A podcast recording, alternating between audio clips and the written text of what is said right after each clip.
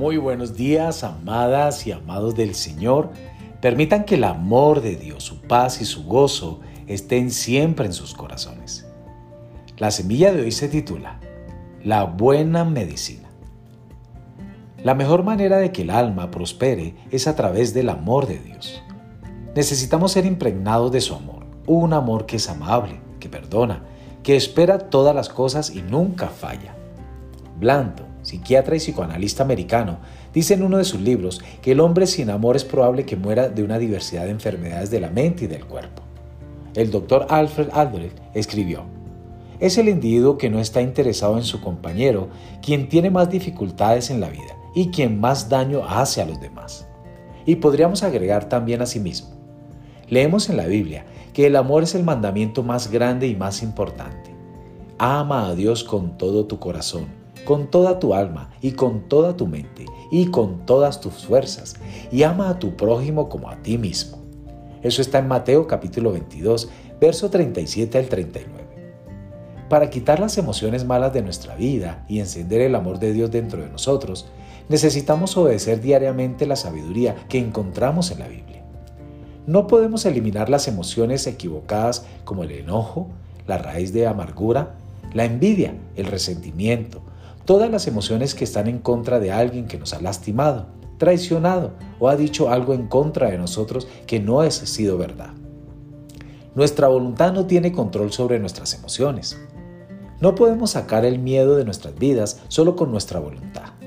Nuestra voluntad no controla nuestras emociones, pero sí tiene control completo de nuestras acciones y nuestras acciones cambian nuestras emociones. Jesús nos enseña a amar a nuestros enemigos, a bendecir a quienes nos maldicen, a hacer el bien y orar.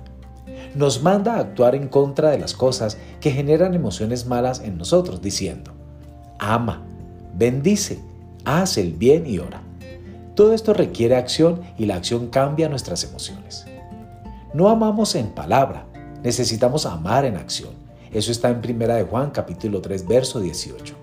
Amar, bendecir, hacer el bien y orar. Cuando nos involucramos en estas buenas acciones, las emociones malas comienzan a desaparecer. Una acción puede cambiar nuestras emociones hacia los demás y hacia la vida. Podemos aprender a vivir una vida feliz. Podemos aprender a ser felices. La ciencia médica ha confirmado que cuando estamos felices, un estado mental enfocado en pensamientos buenos y placenteros, nos desempeñamos mejor y nos sentimos mejor. Las personas que practican pensar pensamientos placenteros y positivos pueden ver, oler, degustar y escuchar mejor. La felicidad mejora el funcionamiento de todos nuestros órganos internos. El rey Salomón dijo que un corazón alegre es bueno como la medicina. Eso está en Proverbios capítulo 17, verso 22. La buena medicina es reír, relajarnos, ser felices, no preocuparnos y disfrutar de las personas. Eso es una buena conexión de la mente con el cuerpo.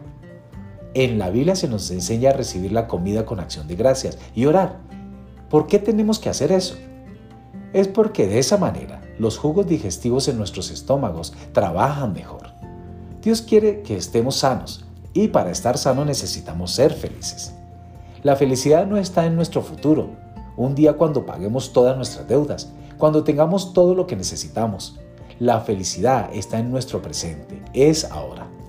Podemos ser felices ahora. Es un hábito mental, una actitud mental. Si no la practicamos en el presente, nunca podremos experimentarla. Hay tanto por lo que podemos estar agradecidos. El agradecimiento produce felicidad, lo que estimula la salud. Si la persona es agradecido con Dios, va a estimular todo su cuerpo y llenará su vida de emoción, entusiasmo y alegría. Amadas, amados, recuerden eso. La buena medicina de Dios es el consejo que nos envía día a día. Dios les bendiga en esta mañana.